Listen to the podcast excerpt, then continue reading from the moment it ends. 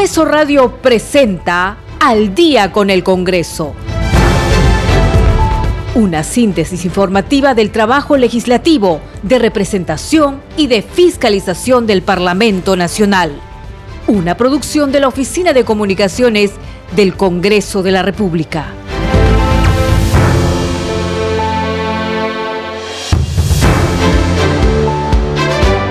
Buenas noches, bienvenidos. Esto es Al día con el Congreso. Está con ustedes Perla Villanueva en la conducción, en los controles Franco Roldán y Rafael Cifuentes.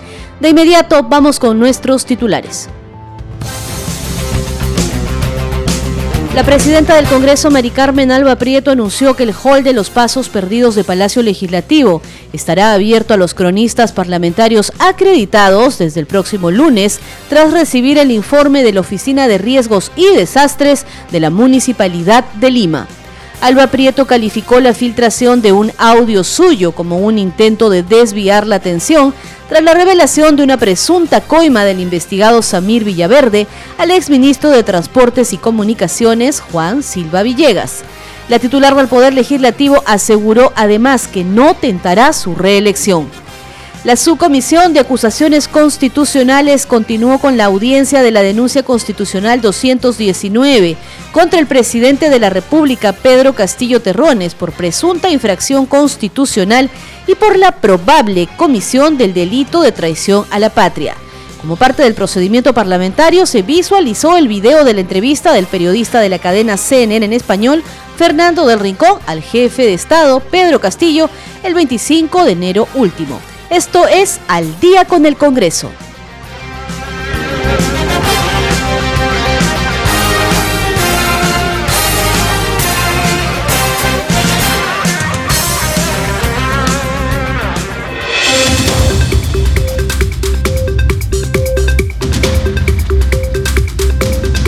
Estamos contándoles sobre esta jornada informativa en la que la presidenta del Congreso, Mari Carmen Alba, calificó la filtración de un audio suyo como un intento de desviar la atención pública, tras la revelación de una presunta coima de Samir Villaverde al exministro de Transportes y Comunicaciones, Juan Silva. Escuchemos.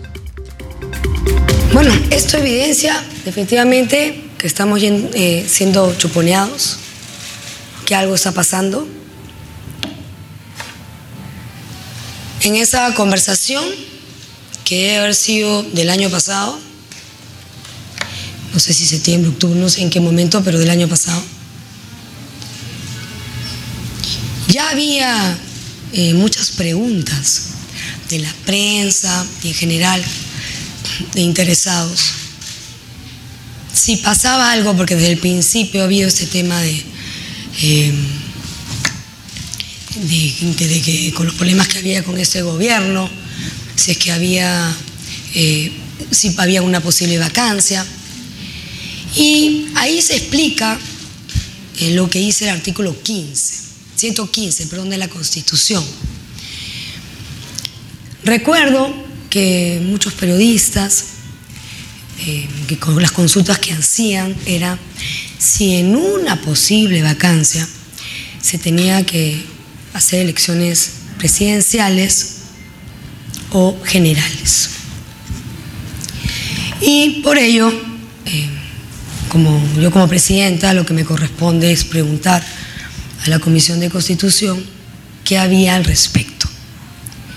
Y recuerdo que nos reunimos y que me alcanzaron informes de el constitucionalista Domingo García Belaúnde y otros, para, en el que se señalaba que eran solo presidenciales.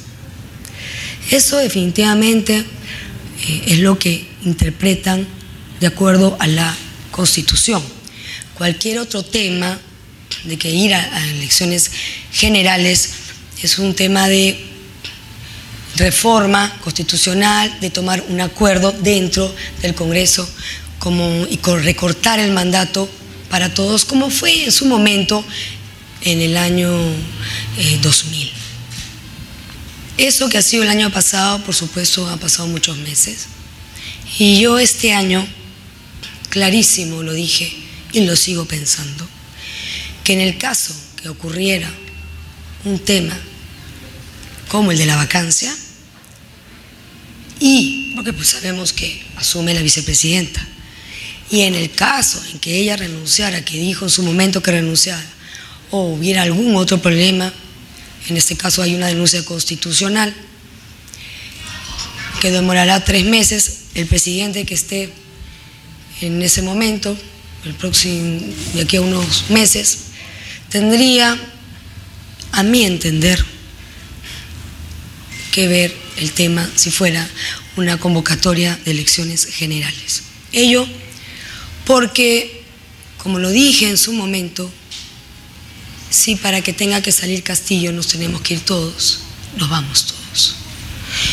Yo creo que ha llegado un momento en que efectivamente, de acuerdo a las encuestas y al sentir de la población, la gente quiere un cambio. Por otro lado, eh, me extraña, sinceramente, que hoy en la mañana salga este audio chuponeado, no sé por quién o quiénes,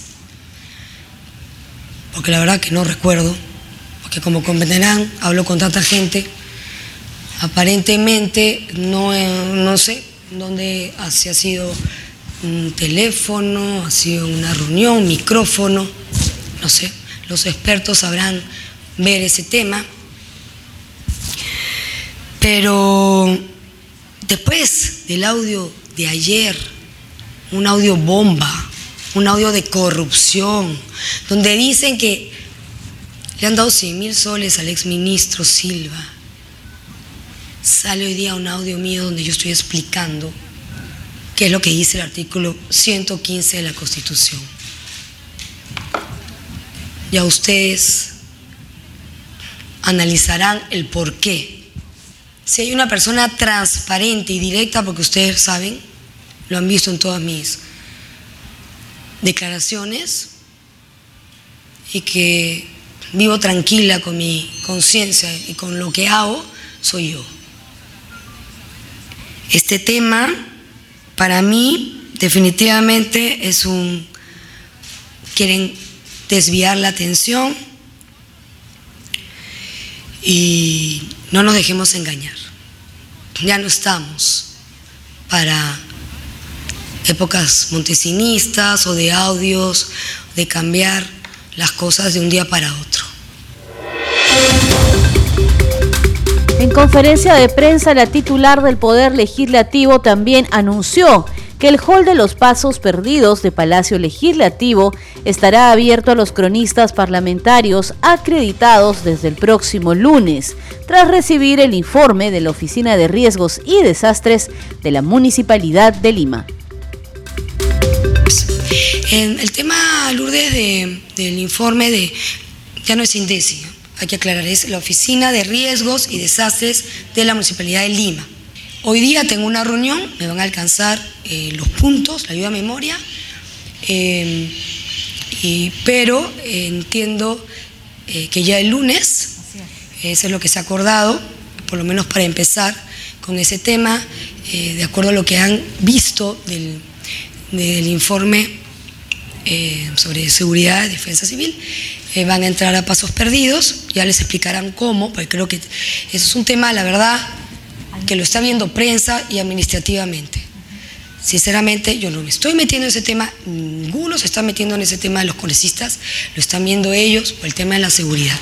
Y eso es lo que se va a hacer, ¿no? A partir del lunes va, este, van a poder entrar a pasos perdidos. La presidenta del Congreso, Mari Carmen Alba Prieto, también aseveró que en ningún momento ha indicado que postulará a la reelección en la presidencia de la mesa directiva del legislativo. Además, descartó que esté en su agenda o en su mente una posible postulación a la reelección. Añadió que solo ha expuesto su proyecto de ley para el regreso a la bicameralidad. Momento he dicho que voy a la reelección y eso no está en mi agenda ni en mi mente. Yo he hablado en, la Comisión de Constitución, expuse mi proyecto de ley de bicameralidad y la bicameralidad eh, habla de la reelección congresal, así que la verdad creo que se han confundido porque lo único que yo he expuesto es mi proyecto de bicameralidad donde habla de la reelección congresal. No sé de dónde ha salido eso. con sorpresa he leído en la revista Hildebrand que la verdad que yo creo que se pueden dedicar a hacer películas de Netflix, porque la verdad he leído todo el artículo y no puedo entender la creatividad que hay ahí, de todo lo que han dicho. Lamento decirle a los señores de Hildebrand que no dieron una. Todo es puro invento. La verdad, qué pena esta revista cada vez más desacreditada. En otro momento de la conferencia de prensa, la titular del Poder Legislativo enfatizó que ella no presenta pedidos de vacancia presidencial y que eso les corresponde a las bancadas parlamentarias. Yo no estoy en comisiones, eh, yo dirijo el Congreso, yo no presento vacancias, por favor, eso lo tienen que tener clarísimo. El tema aquí eh, efectivamente, han escuchado los audios. Eh, tengo junta de portavoces en un momento, pero para ver otros temas, no sé, se puede, seguro que pueden tocar ese tema también. Pero es un tema que la vacancia, la vacancia, las bancadas parlamentarias tienen que ver ese tema.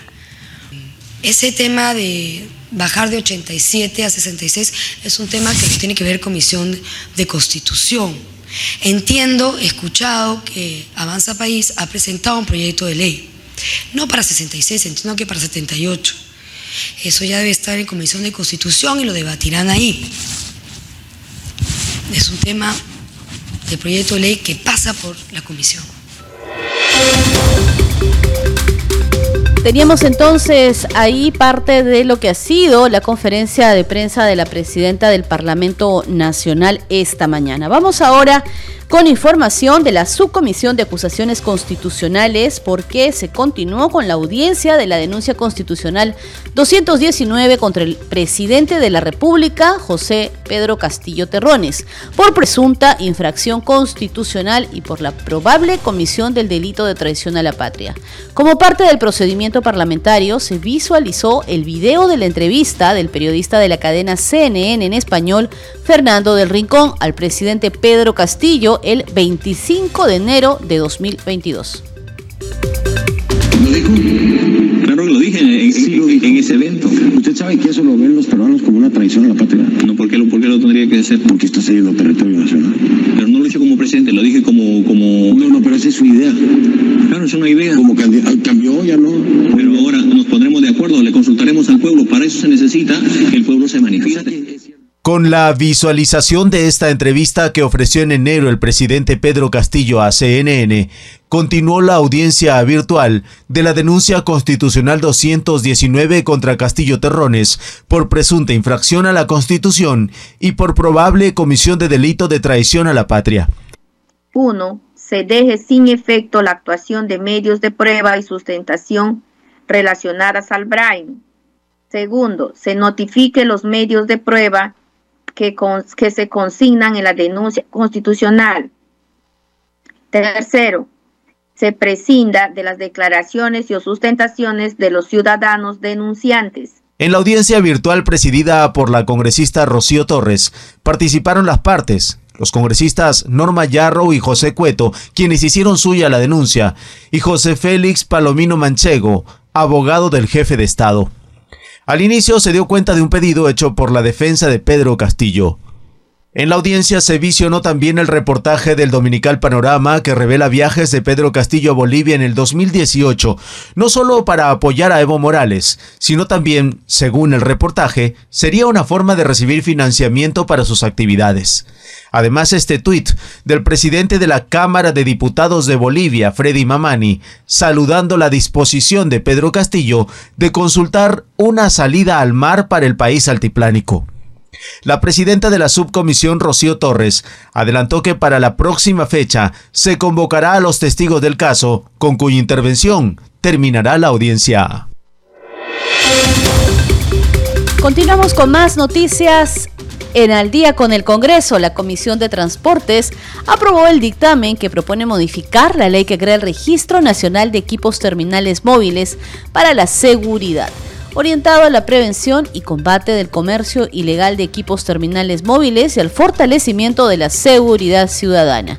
Esta iniciativa incluye, entre las obligaciones de las empresas operadoras de servicios públicos móviles de telecomunicaciones, la verificación de la titularidad de los equipos móviles antes de realizar contratos de servicio.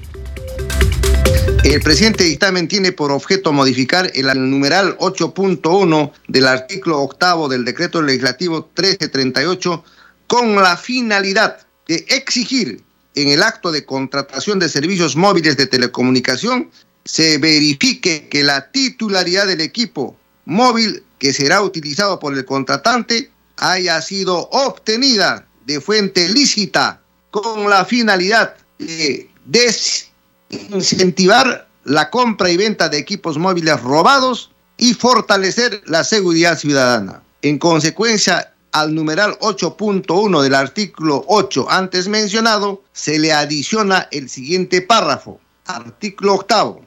Empresas operadoras de servicios públicos móviles de telecomunicaciones. 8.1. Las empresas operadoras de servicios públicos móviles de telecomunicaciones tienen las siguientes obligaciones verificar que la propiedad del equipo terminal móvil donde se utilizará el servicio público móvil de telecomunicaciones contratado haya sido obtenida de fuente lícita a través del comprobante de pago u otro que fehacientemente demuestre la adquisición de fuente lícita. En caso no se demuestre la adquisición de titularidad de fuente lícita del equipo terminal móvil, no procederá la contratación del servicio. De esta forma, el proyecto de ley tiene la finalidad de exigir que en el acto de contratación de servicios móviles de telecomunicaciones se verifique que la titularidad del equipo móvil que será utilizado por el contratante haya sido obtenida de fuente lícita con la finalidad de desincentivar la compra y venta de equipos móviles robados y así fortalecer la seguridad ciudadana. En tanto, en sesión del Grupo de Trabajo Juventud y Deporte del Congreso de la República, los presidentes y representantes de 23 federaciones deportivas nacionales expusieron la realidad del deporte nacional y los obstáculos que tienen para el desarrollo de las prácticas de sus atletas, con miras a los Juegos Olímpicos París 2024 y sus principales torneos internacionales. La coordinadora del Grupo de Trabajo, Diana González, y los miembros Eduardo Castillo y Roberto Quiabra atendieron a los representantes de las federaciones deportivas nacionales, quienes coincidieron que los plazos para la asignación de presupuesto a través de las subvenciones del Estado no son los adecuados para cumplir con el calendario deportivo. Además, solicitaron iniciativas legislativas para generar recursos propios y que se mejore la aplicación de la ley del mecenazgo deportivo. Seguimos con más noticias. En la víspera, el Pleno del Congreso aprobó un texto sustitutorio que propone la creación de pensiones mínimas y la ampliación de las alternativas de aportes voluntarios para los afiliados al sistema privado de pensiones. Escuchemos. Este dictamen tiene por objeto crear una mejor cultura previsional a través de la determinación de metas con miras a una jubilación con una pensión mínima y promover alternativas para los aportes voluntarios de los afiliados al sistema privado de pensiones, con cargo a la devolución de impuestos a la renta de cuarta y quinta categoría, así como abonos asociados a sus consumos. El presente dictamen crea la pensión mínima para el sistema privado de pensiones que permitirá a cada afiliado fijar una meta de ahorro provisional para la administración de su cuenta individual de capitalización. Asimismo, se establece que acogerse a la pensión mínima es facultativo para el aportante, lo que no lo priva del derecho a acogerse a otras leyes vigentes. La pensión mínima es decidida por el aportante y es un monto no menor a la remuneración mínima vital que le permite determinar una meta de ahorro durante el tiempo de aportes. Con ello se establece el saldo mínimo de jubilación, que es el monto por mantener en su cuenta individual de capitalización al momento de jubilarse. El saldo mínimo de jubilación se constituye con los aportes obligatorios y voluntarios que el aportante haya realizado a su cuenta individual de capitalización. Finalmente, al, haber alcanzado el saldo mínimo de jubilación establecido en el numeral 3.3 de la presente ley, el afiliado sigue haciendo los aportes voluntarios establecidos por la ley. Les contamos ahora que la congresista Vivian Olivos, que preside la Comisión Agraria, envió un nuevo oficio al ministro de Desarrollo Agrario Javier Arce, invitándolo a la sesión de su comisión la cual se desarrollará el próximo martes 7 de junio a las 3 de la tarde, con el fin de que responda sobre temas relacionados a su sector. Según detalla el oficio de invitación al ministro Arce, entre los temas a tratar se encuentran el plan de trabajo del sector a corto plazo para atender la crisis de la campaña agrícola 2022-2023 por la falta de fertilizantes e insumos.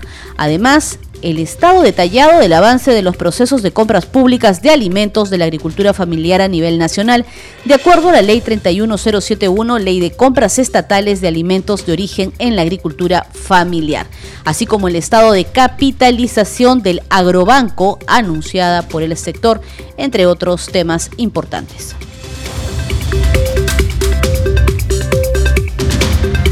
El congresista Manuel García, presidente de la Comisión Multipartidaria Investigadora de la Atención de Niños y Familias Afectadas por exceso de metales tóxicos en la sangre, informó que a nivel nacional la región de Cerro de Pasco es la más afectada en contaminación, seguida por las ciudades de Puno y Piura, entre otras. Sí, mire, nosotros somos una comisión multipartidaria, investigadora eh, de metales pesados y plomo en sangre, por el exceso de plomo en sangre. Estamos ya recorriendo tres, regiones en este inicio de nuestro trabajo. Estamos eh, viendo in situ las personas afectadas y también cómo se están explotando nuestros metales en el Perú. Estamos viendo que todas las 25 regiones de nuestro país están expuestas a a la contaminación, tanto por el aire, por el suelo y por el agua. Entonces, como es una comisión investigadora, yo no puedo estar este, difundiendo datos que los tenemos acá. Eso lo haremos en nuestro informe final ahí van a tener toda la información que se necesita. ¿Me puedes dar un alcance menos cuáles de las provincias del país son donde hay más contaminación de metales? Bueno, ahorita tenemos este Cerro de Pasco, que es eh, una de las regiones emblemáticas en contaminación. Tenemos Puno, eh, tenemos a Piura, tenemos a Loreto, tenemos a Iquitos. Eh, tenemos en, la, en todas las 25 regiones, pero siempre unas con mayor estándares de contaminación. Pero también viene esto, el tema de regular las normas, ¿no? Eh, por, eh, por, eso, e, ese ya es para un poco poder controlar, controlar, eh, al menos disminuir la contaminación. Eso es el objetivo también de esta comisión, poder implementar alguna norma desde el Congreso, alguna ley desde el Congreso, para que se puedan cumplir las leyes, para que se pueda adecuar. En ello imagino que está trabajando esta esta comisión, de repente trayendo estos especialistas para que abonen de repente a, un, a una iniciativa legislativa. Sí, acá estamos trabajando con universidades, con expertos, eh, como ahora nos ha expuesto también un experto en, en, el tratamiento y la investigación, sobre todo investigación que se está haciendo, ¿no? ¿Qué efectos pueden causar estos metales pesados en el organismo de cada una de las personas? Me habló que van a dar un informe final, ¿qué fecha más o menos? En el mes de septiembre tenemos que dar un, informe del término de nuestra comisión y lo elevaremos al Pleno. De acuerdo a eso, el Pleno tomará decisiones para poder continuar o dejamos ahí a nuestra comisión con un informe final. Estás escuchando Al día con el Congreso. Una breve pausa y regresamos con más noticias del Parlamento Nacional.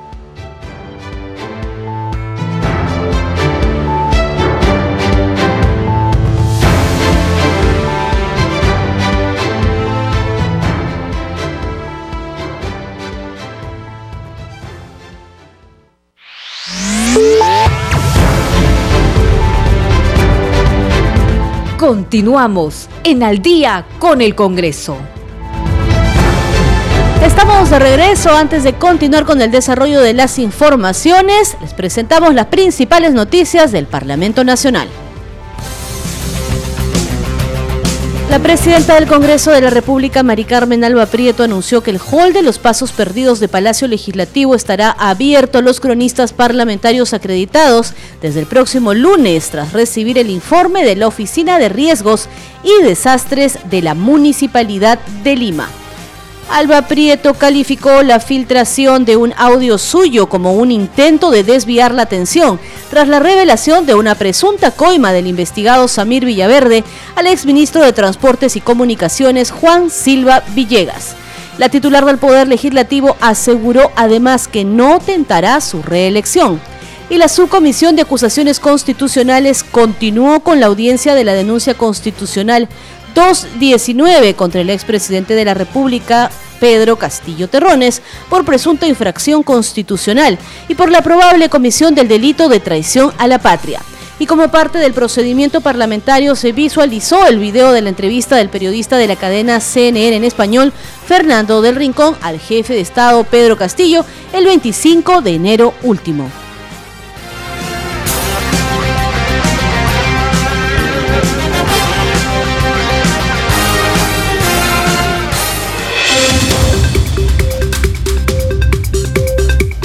Seguimos con más noticias en Al día con el Congreso. Por unanimidad, el Pleno de la Representación Nacional aprobó medidas complementarias para la prevención y el tratamiento del cáncer y otras enfermedades oncológicas que beneficiará a los sectores más vulnerables de nuestro país. Al exonerarse de la segunda votación, la norma quedó lista para que sea promulgada por el Poder Ejecutivo. El titular de la Comisión de Salud, Hitler Saavedra, afirmó que la propuesta de ley tiene como objetivo establecer medidas complementarias para la prevención del cáncer en las mujeres, el control y la atención especializada del cáncer de mama y cuello uterino, entre otros diagnósticos oncológicos que padece la población independiente de su condición económica y vulnerabilidad social que atraviesen. Tenemos el informe con todos los detalles. Han votado a favor 107 congresistas, en contra 2, abstención 2. Ha sido aprobado. El Congreso aprobó esta iniciativa que beneficiará a todas las peruanas. Ahora, las mujeres que trabajan en el sector público o privado tendrán derecho a realizarse exámenes de detección temprana del cáncer de mama y cuello uterino una vez al año y con licencia con goce de haber. Asimismo, se plantea que en los planes de seguro se incorpore la cirugía reconstructiva mamaria para las pacientes que hayan tenido una mastectomía parcial o total. El presidente de la Comisión de Salud sustentó la iniciativa. El dictamen reúne dos proyectos de ley similares. Las autoras son las congresistas Kira Alcarraz y Rosángela Barbarán. No hay lugar a dudas, colegas congresistas, cuando nos enfrentamos al cáncer tenemos que ser agresivos contra esta maldita enfermedad, que solo trae sufrimiento, desgracia y pobreza. El presente dictamen contiene disposiciones de vital importancia en materia de prevención y atención oncológica, especializada de las mujeres entre las principales, la promoción de exámenes de detección temprana de cáncer de mama y de cuello uterino, para poder enterarnos a tiempo. Por otro lado, hemos visto la necesidad también de optar a un implante mamario que significa un cambio en su vida, ayudándolas a superar los cambios físicos y psicológicos que surgen en la lucha contra el cáncer. Por otra parte, se propone la implementación de un programa de apoyo dirigido a los cuidadores familiares de las pacientes oncológicas. La propuesta recibió el apoyo de la gran mayoría de los parlamentarios. De esta manera, el Congreso de la República una vez más aporta herramientas necesarias para reducir las cifras de cáncer mediante la detección y atención a este sector vulnerable. Queda ahora en manos del Ejecutivo la promulgación de esta norma para el beneficio de las mujeres peruanas. Y en otras noticias, la presidenta de la Comisión Especial de Protección a la Infancia, la legisladora Magali Ruiz, lamentó la inasistencia del ministro de Salud Jorge López Peña a la sesión de hoy, en la que se abordaron temas como la escasez de medicamentos para niños que padecen de cáncer y leucemia en las diferentes regiones del país.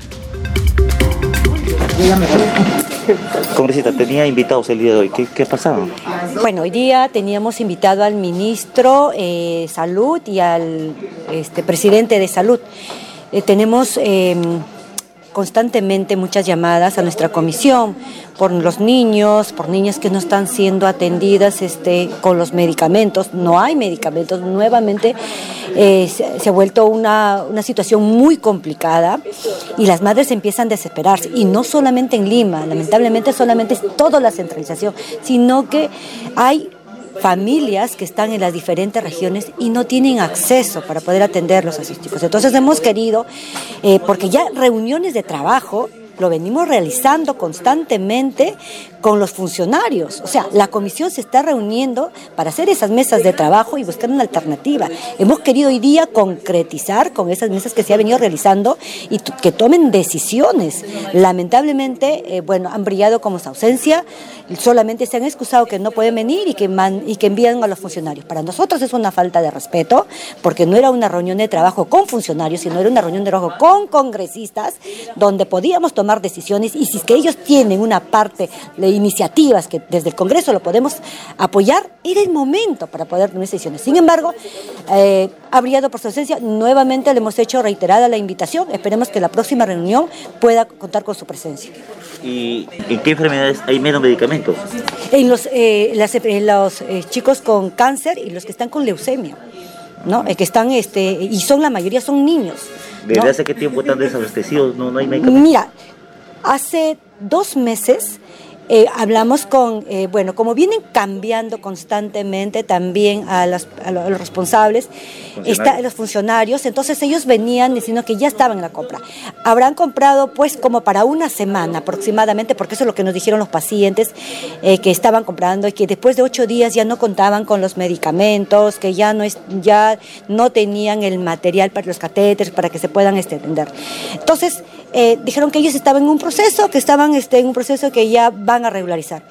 Eh, lamentablemente hemos dejado nosotros, hemos continuado con nuestro trabajo en diferentes regiones y un momento a otro esto vuelta ha llegado a llegar un caos. Entonces, ayer hemos estado con reuniones constantemente con algunas este, eh, personas, ONG, ONGs o madres que también cuentan sus historias que se encuentran en una situación muy complicada y esto se está nuevamente agudizando.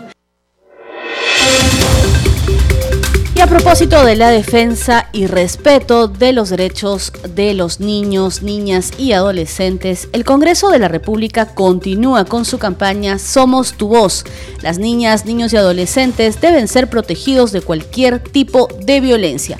Que nadie les quite la sonrisa e inocencia. A continuación les presentamos importantes recomendaciones.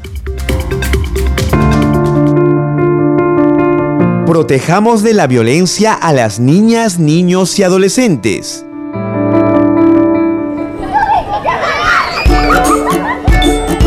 Que nadie les quite la sonrisa e inocencia.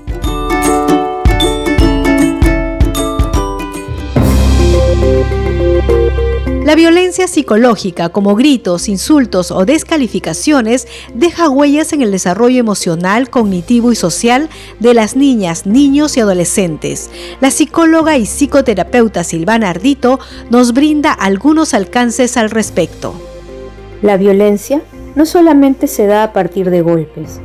La violencia psicológica se da por insultos, críticas y ver solo lo negativo tanto en niños como en adolescentes y, por qué no, a partir también de la indiferencia. Muchas veces esta violencia psicológica se da dentro de la propia familia, pues reflexionemos de qué forma nos acercamos y comunicamos con los niños. ¿Los juzgamos? ¿Los criticamos todo el tiempo? ¿Vemos más el lado negativo en vez del lado positivo y reforzarlo? Es muy importante que seamos conscientes de ello. De seguro, si tú te acercas de una manera positiva y afectiva hacia ellos, vas a evitar tener niños con problemas de autoestima, con problemas de socialización y con falta de regulación emocional. Es importante tener niños y adolescentes con un óptimo desarrollo emocional y tú puedes ayudarnos con esto. Protejamos de la violencia a las niñas, niños y adolescentes.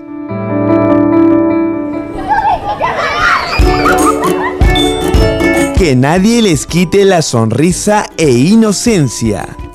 Congreso Radio, un congreso para todas las niñas, niños y adolescentes.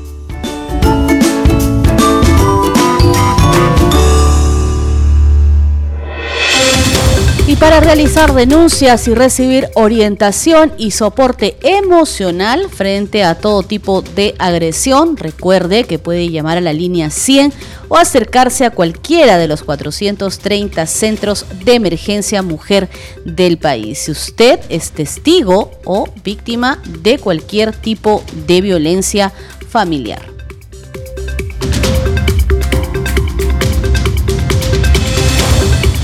Vamos a continuar ahora contándoles que el Congreso aprobó el proyecto de ley enviado por el Poder Ejecutivo que fortalece la normativa anticorrupción referida a las personas jurídicas, el cual fue analizado, enriquecido y dictaminado en la Comisión de Justicia y Derechos Humanos del Parlamento Nacional.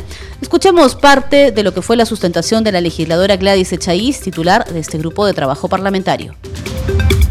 Impacto en la ciudadanía. Casos como Odebrecht, OAS, Lavallato, entre otros, evidenciaron que los actos de corrupción involucraron a personas jurídicas nacionales e internacionales a través de empleados y personal que entregaron sobornos a funcionarios públicos en diversos países, sin buena parte con conocimiento de sus socios y gerentes. En ese marco, la ciudadanía evidenciará que el Poder Legislativo está legislando para evitar la impunidad no solo de las personas naturales involucradas en actos de corrupción y otros graves delitos, sino también de las personas jurídicas utilizadas para la comisión de ilícitos a través del fortalecimiento del Estado.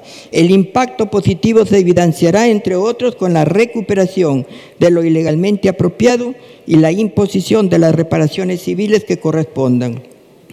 Pues en muchos casos los bienes ilícitamente obtenidos están a nombre de las personas jurídicas. Asimismo, se denotará la voluntad del legislador de mantener un alto estándar de la normatividad anticorrupción en función a instrumentos y parámetros internacionales sobre la normatividad. El proyecto de ley tiene su base en los estándares de la Convención Interamericana contra la Corrupción y la Convención para combatir el cohecho de servidores públicos extranjeros en transnacionales comerciales internacionales, OCDE. Así se sustenta en las recomendaciones efectuadas al Perú por el informe del Mecanismo de Seguimiento de la Convención Interamericana contra la Corrupción, MESICIC, OEA y los informes del Grupo de Trabajo sobre cohecho en, en transacciones comerciales internacionales. La ley modifica e incorpora artículos a la ley 30.424, ley que regula la responsabilidad administrativa de las personas jurídicas para fortalecer la investigación del cohecho nacional, transnacional y otros objetivos. La representación nacional también aprobó el texto sustitutorio del proyecto de ley 677 que propone modificar el Código Penal para fortalecer la lucha contra los delitos de administración fraudulenta, contabilidad paralela y cohecho transnacional.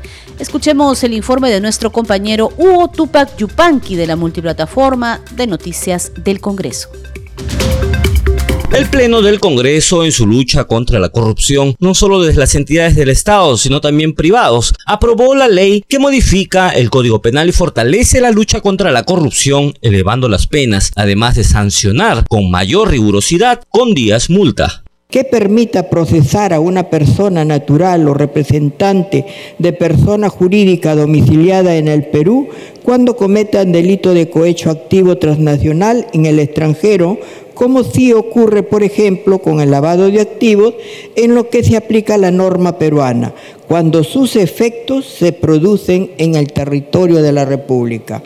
Por tal razón se hace necesario modificar el artículo 2 del Código Penal a fin de incorporar este supuesto de excepción al principio de territorialidad, eh, esto es, a la comisión del delito de cohecho activo transnacional. El proyecto de ley fue sustentado por la doctora Gladys Echaíz, quien especificó las diferentes modalidades que utilizan algunas empresas para evadir el control, como por ejemplo mediante la administración fraudulenta, la contabilidad paralela y el cohecho transnacional cuando utilicen cualquier documento contable que sustente operaciones inexistentes o simuladas para encubrir pagos a favor de terceras personas naturales o jurídicas, nacionales o extranjeras, para evitar casos como el de la Caja 2 de Odebrecht. Actualmente, de 1 a 4 años, a la pena privativa de libertad de 2 a 5 años más la pena de multa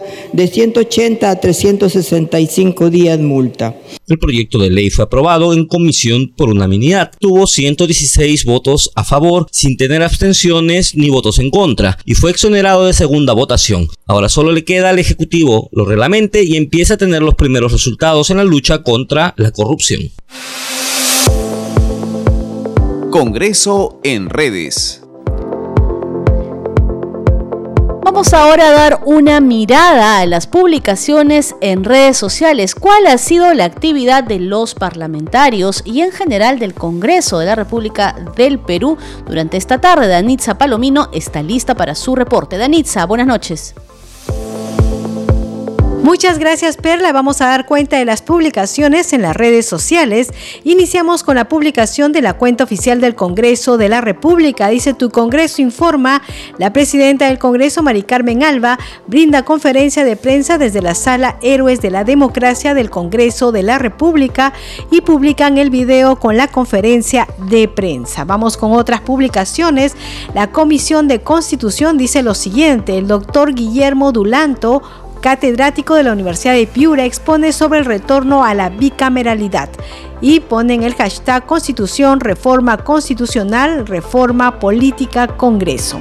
Bien, vamos con otra publicación también del Congreso de la República. Dice tu Congreso informa, con una amplia mayoría el Pleno del Congreso aprobó una nueva normativa para fortalecer la lucha anticorrupción referida a las personas jurídicas y promover el buen gobierno corporativo. Y finalmente vamos con una publicación de la congresista Milagros Rivas. Dice lo siguiente, saludamos afectuosamente a toda la población del distrito de Santa Leonor en Guaura por su 82 aniversario de creación política, tierra ganadera de grandes agricultores y de aguas curativas que han cautivado los miles de turistas que llegan cada año a este pequeño paraíso. Bien, nosotros también nos sumamos, por supuesto, Perla, a este saludo a Guaura por su 82 aniversario. Seguimos con usted en estudios, Perla.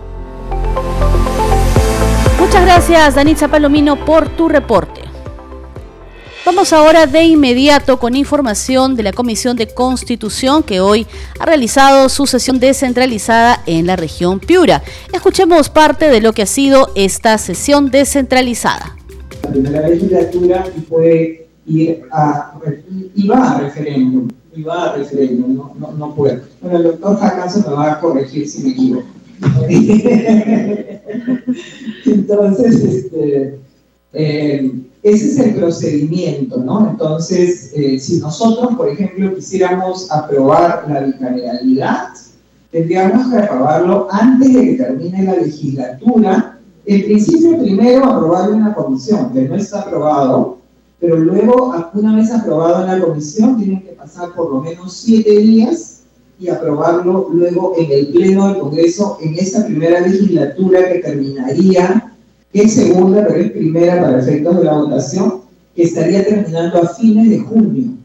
Antes de junio tendremos que aprobar para que sea la primera votación y luego esperar que se abra la otra legislatura y aprobar recién ahí. O sea, es un procedimiento largo. El procedimiento de, de la dación de normas eh, precisamente se hace así porque lo que se requiere es que haya ese, digamos, ese, esa racionalidad, eh, esa reflexión para la elaboración de las normas y por eso es que se dan esos siete días, inclusive en el caso de las leyes ordinarias, para efectos de una segunda votación. O sea, toda norma que se apruebe en el Congreso tiene que tener una segunda votación de todo el pleno del Congreso. Entonces, no, por eso es que a veces dicen que el Congreso se demora, el Congreso no hace, el Congreso es lento, porque el procedimiento de normas por sí debe ser así.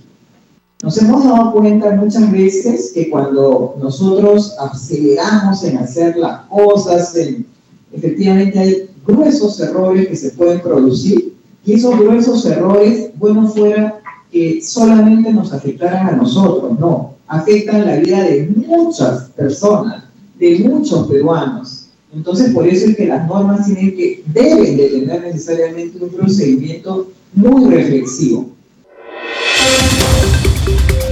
Bien, teníamos entonces la intervención de la presidenta de la Comisión de Constitución y Reglamento, la legisladora Patricia Juárez, en esta audiencia pública descentralizada en la región de Piura, concretamente en la Universidad de Piura.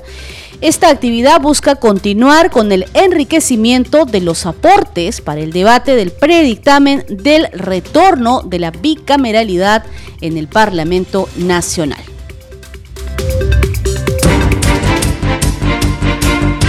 Leyes aprobadas por el Congreso de la República.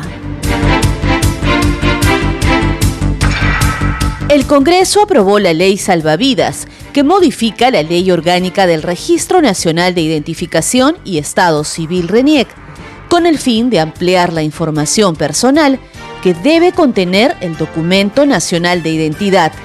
De esta forma, se consignará en el DNI el grupo sanguíneo de cada ciudadano el Congreso sí cumple con el país.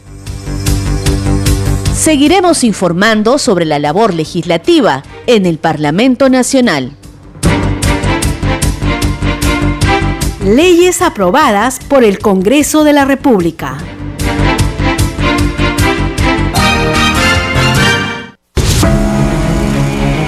Ley 31458 que reconoce las ollas comunes y garantiza su sostenibilidad, financiamiento y el trabajo productivo de sus beneficiarios promoviendo su emprendimiento.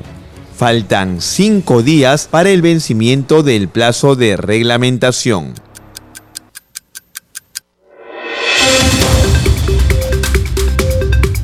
Les contamos ahora que la presidenta de la Comisión Especial Multipartidaria Capital Perú, Roseli Amuruz Dulanto, informó que el ministro de Economía, Oscar Graham, propuso en la sesión parlamentaria trabajar la ley MIPE.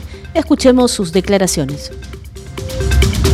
Bueno, estamos contentos porque el propósito de esta comisión es poder trabajar de manera articulada ¿no? con el Ejecutivo. Tenemos temas eh, de formalización. Sabemos que el país tiene más del 80% de informalidad, entonces eh, eh, el propósito es crear leyes que al final no queden en simples letras, sino que llegue al Ejecutivo y se pueda reglamentar de manera rápida y eficaz.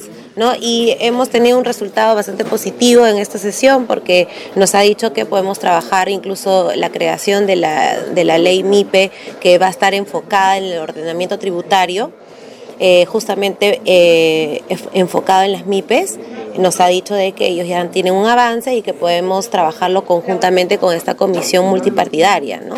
E incluso se le propuso también poder este, formar parte de las mesas ejecutivas que ellos tienen en los distintos sectores y que cada uno de los congresistas miembros de esta comisión podamos nosotros participar de esas mesas.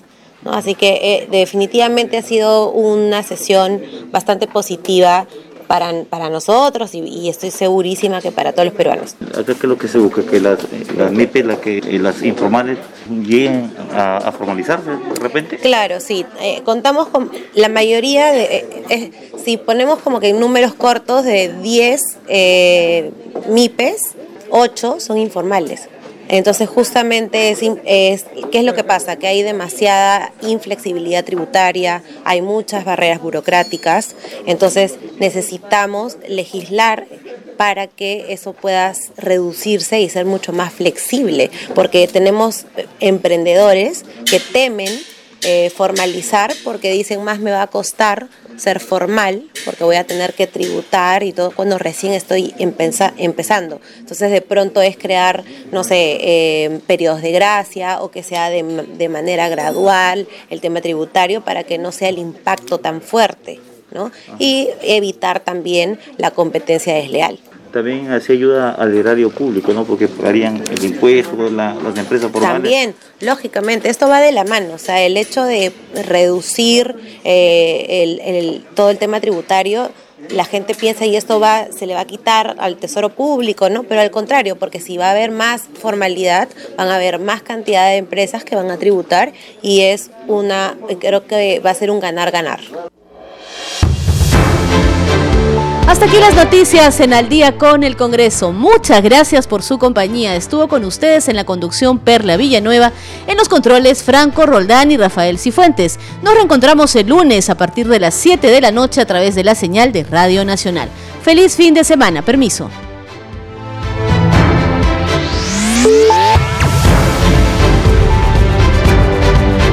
Congreso Radio presentó Al día con el Congreso